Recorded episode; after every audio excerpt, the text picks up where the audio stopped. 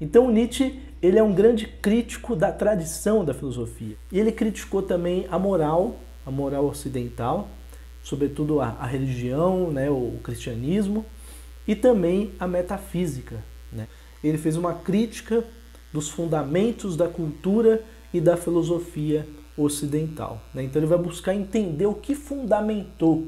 Né? Ele não vai só criticar por criticar. Né? Fazer crítica em filosofia é a pessoa estudar bem a fundo um tema até o ponto que ela vai encontrar algumas inconsistências, alguns problemas. É o que ele faz. Né? Ele critica a moral, mas ele faz um baita estudo sobre a moral.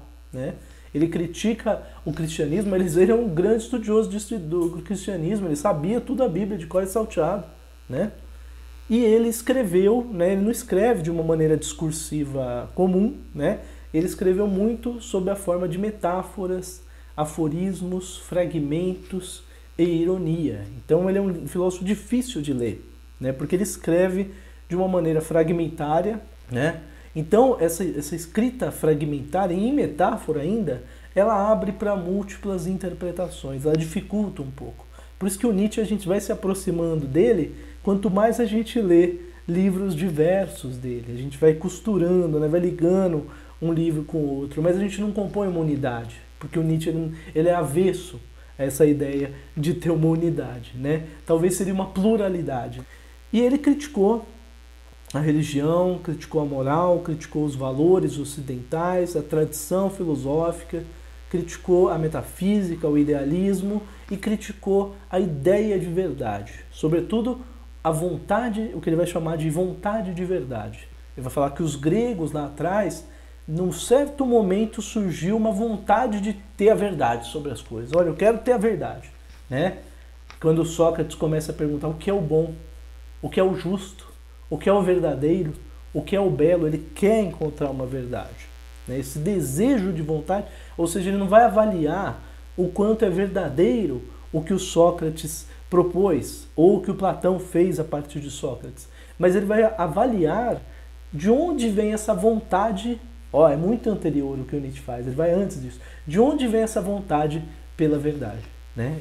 E a filosofia dele, a gente pode, de uma certa maneira, é difícil falar um tema só, mas um tema que percorre de um modo geral a filosofia dele é a afirmação da vida. É afirmar a vida do modo como ela se dá. Afirmar a vida na sua plenitude é isso, afirmar o seu caos, o devir, a mudança, a multiplicidade, as contradições, os paradoxos, né?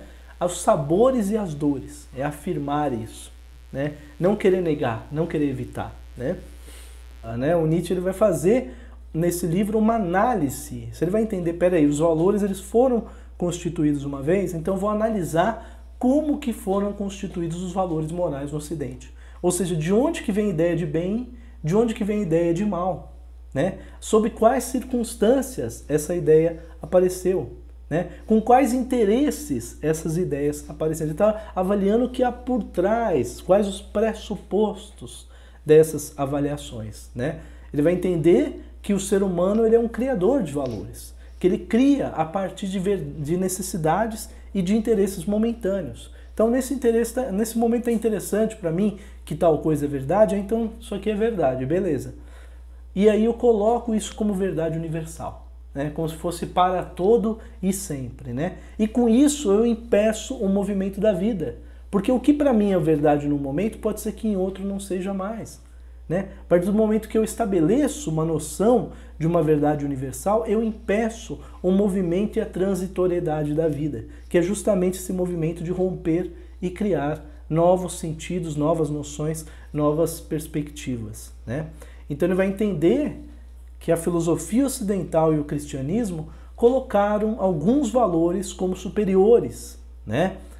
tornando eles inquestionáveis. Isso aqui é certo, isso aqui não se questiona. Né?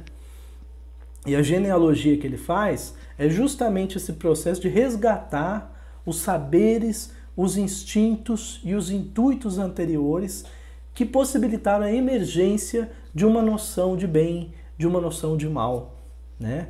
E que colocaram essas como adequadas, verdadeiras e corretas, né? Como que, como que elas foram transformadas em verdades metafísicas, né? transcendentes, além mesmo da própria experiência. E como essa noção passa a, submeter todos a essa, essa concepção, né? e todo mundo tem que se submeter a essa perspectiva. Né? Ele vai entender que é possível fazer uma transvaloração dos valores. Porque, né, se a moral é uma criação humana, não é uma coisa eterna, é, atemporal, divina, né? São seres humanos que criaram, são seres humanos que podem transformar. Então ele vai propor uma transvaloração, uma transvaloração dos valores morais. Né? A possibilidade de olhar para os valores morais, reavaliar, ah, isso aqui é bom, isso... será que isso aqui é bom mesmo? Pode ser que isso aqui não seja mais bom para mim. Eu faço uma reavaliação e transvaloro. Não, isso aqui para mim não é bom. Isso aqui para mim é ruim, né? Ou isso aqui para mim que dizem que é bom, para mim é ruim. Isso aqui que dizem que é ruim, para mim é bom. Com isso eu faço uma transvaloração. Eu não dependo de uma normativa para viver. Eu posso reavaliar essa vida e as próprias avaliações. Né? Então o Nietzsche ele vai propor a gente olhar para tudo aquilo que foi negado pela moral, tudo aquilo que falaram, isso aqui é ruim, isso aqui é errado, isso aqui é mal, né? E revalorar. Será que isso aqui que dizem que é mal, para mim não é bom? Pode ser que seja bom. Por quê? Porque não há uma ordem moral no mundo, para o Nietzsche, que está além da própria existência. Não tem nada que está além, que é transcendente, que é eterno, né? E que vai ditar para a gente, olha, isso aqui você pode, isso aqui você não pode. Não existe isso para o Nietzsche. É a própria pessoa que decide. Então, para ele, toda moral é apenas um conjunto de valores que está inserido no modo de ser e que a gente adota.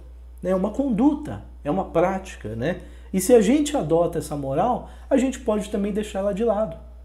Né? A gente pode buscar outras formas, outras valorações.